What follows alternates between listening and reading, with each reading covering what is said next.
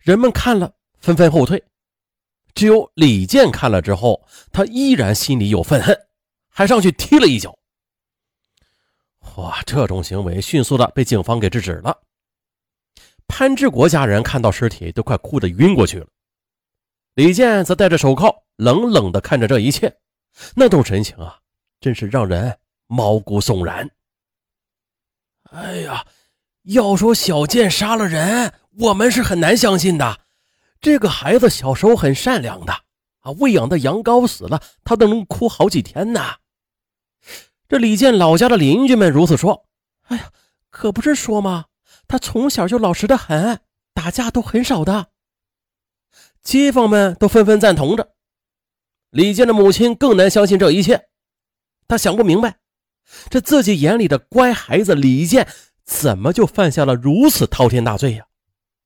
他怎么也想不透，始终无法接受自己儿子杀人的事儿。原来呢？李健是跟着他的外公外婆长大的。李健小的时候，父母一直是在外边打工，很少回家。而外公外婆年纪大了，身体也不是特别好，所以只管的李健吃穿住，很少教育孩子。所以李健性格一向是比较内向与自卑的。李健也一直不是读书的料，初中没有毕业呢，就辍学了。跟着一个邻居到浙江学做铝合金门窗的手艺，直到十八岁，父母回家了，他这才回了本县。可是回来之后，李健跟父母并不是十分亲密的。直到交了宁帆这个女朋友之前的，他总是独自一人在外边飘荡，很少回家。那虽然李健的性格比较孤僻，比较懒散，但是在母亲的眼里，李健还是一个非常懂事听话的好孩子的。逢年过节也会买些东西回来看看自己，该有的礼数吧也并不少。可是他怎么也不会想到，李健早就迷恋上了网络游戏，不是一般的迷恋，那就像是中毒一般。因为现实的无奈，让李健只有在网络游戏世界中忘我的厮杀当中，他才能找到一个强大的又充满着自信的自己。那是个他十分向往成功的成功男人。钢铁猛男是他在游戏中的名字。李健非常渴望成为像钢铁猛男那样强大无比、战无不胜、攻无不克、没有任何苦恼的人。而在网络游戏里，那种成功和荣誉来的又是特别的容易。李健发展到后来，就像是染上了毒瘾似的，戒也戒不掉。而其实呢，他的铝合金手艺还是不错的。啊，所以工资也挺高，可是再高的工资也经不住他日日夜夜的在网吧里的消费。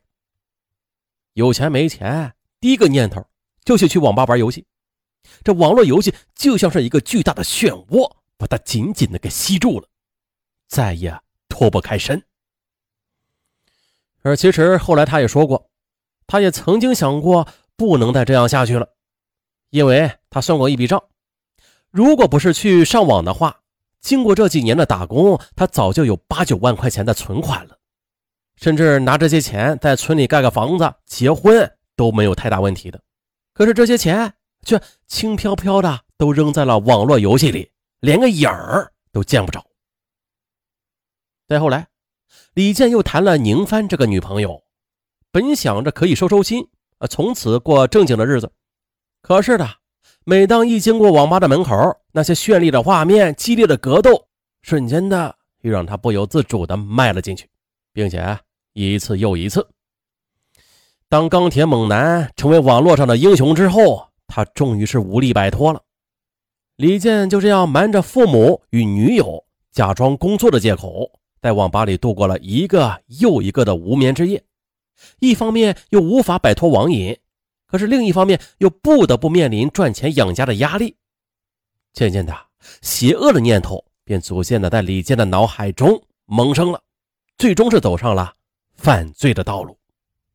嗯，本案中咱们提到了游戏，呃，不是说游戏不好啊。我知道有许多听友可能他学的专业就是关于游戏专业的，啊，什么各种关于游戏的编程啊，或者游戏角色中的人物设计啊，啊等等，这些呢都成了一种专业。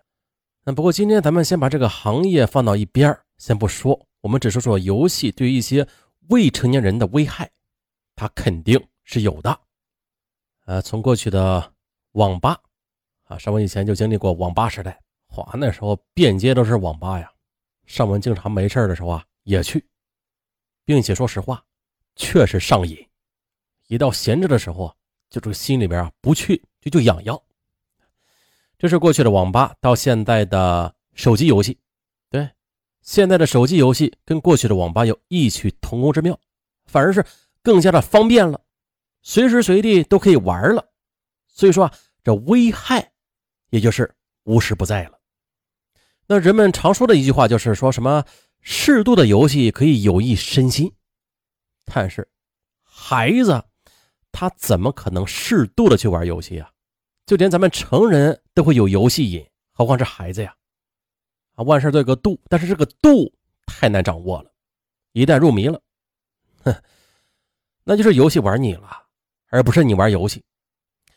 甭管有些人把游戏说的多么多么的好啊，多么多么的有益处，但是上文在这里说的，沉迷游戏危害极大，极有可能会影响你的一生。再严重点说啊。游戏它就像是一个新型的毒品一样，一个慢性的毒品，不知不觉的给你带来了慢性的危害。比如说，影响你的学业或者工作。太多太多的人一旦沉迷到游戏里边，那些对其他事物啊就漠不关心了，这全身的精力都放在游戏上面，甚至是为了打游戏而逃课，或者甚至不去上班。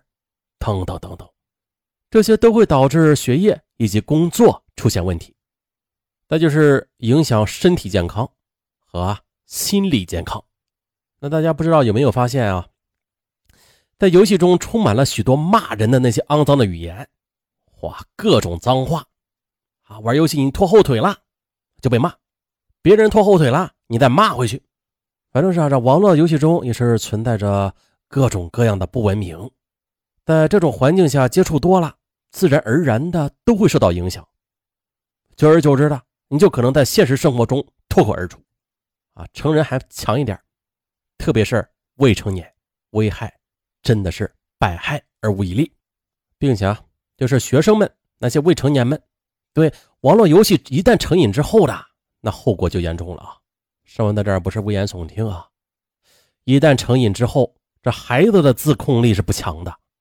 一旦家长停止他，强迫着停止他网络游戏活动，他呢就难以从事其他有意义的事了，情绪就会很低落，思维也会很迟缓，甚至记忆减退，食欲不振，出现了难以摆脱的渴望玩游戏的冲动。再就是网络游戏，它需要经济基础作为后盾的，大家应该明白吧？网游往往不被家长认可，所以经济就没有来源。就会发生说谎啊、欺骗呐，甚至抢劫。很多青少年犯罪现象就是这样一步步的发展，发展到不可收拾的地步。就像本案，啊，大家还记得那十九世纪那场鸦片战争中吧？不知有多少中国人最后死于毒品的。现在的新世纪，这场网络鸦片战争，那又会有多少青少年沉沦呢？梁启超不是说过吗？少年强则国强，少年弱则国弱。这句话一点不假。当今的网络游戏啊，危害最直接的、危害最大的对象就是青少年了，真的是比当初的鸦片更具危害性。在此呢，上文也衷心的希望，希望听到本节的家长朋友们，赶快行动起来，让你的孩子多晒晒那温暖的太阳。还是那句话。少年强则国强，身为父母，人人有责。好，本期就到这儿，我是尚文，咱们下期再见。节目的最后，给大家说一个好消息。说好消息之前，先听一段录音。追溯老案件，推理见真章。欢迎来到老案件大推理，我是尚文。本节目由喜马拉雅独家播出。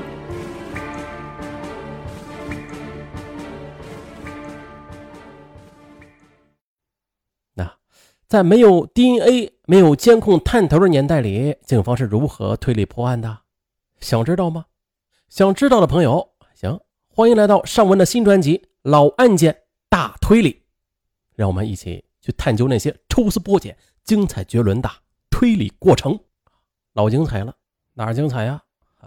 就是因为没有监控探头，没有 DNA，无法用科学去破案，所以啊，精彩之处就在推理之上啊。点击上文的头像，进入上文的主页，找到老案件大推理。啊，对了，大家先别急着去点呢啊，这段话大家一定要听到最后，因为最后有惊喜。首先，惊喜一，不是 VIP 用户也不要紧儿，前边二十几个案子都是免费的，是 VIP 用户的听友可以免费畅听整张专辑。惊喜二，就是过去的第一件事，就是还是老规矩啊，点击订阅，订阅每破一万。上面就一次性的更新十集大案，本规矩长期有效。哈，反正这个点击订阅啊都是免费点，也不用花一分钱。大家只要点够一万，上面就立马更新十集大案；点够两万再来十集；点够三万再来十集，永不停歇。欢迎大家使劲点啊，累死上文啊！欢迎大家监督，赶快去收听订阅吧。点击上文的头像，进入上文的主页，往上这么一滑，找到。老案件大推理，上文在里边啊，等着你。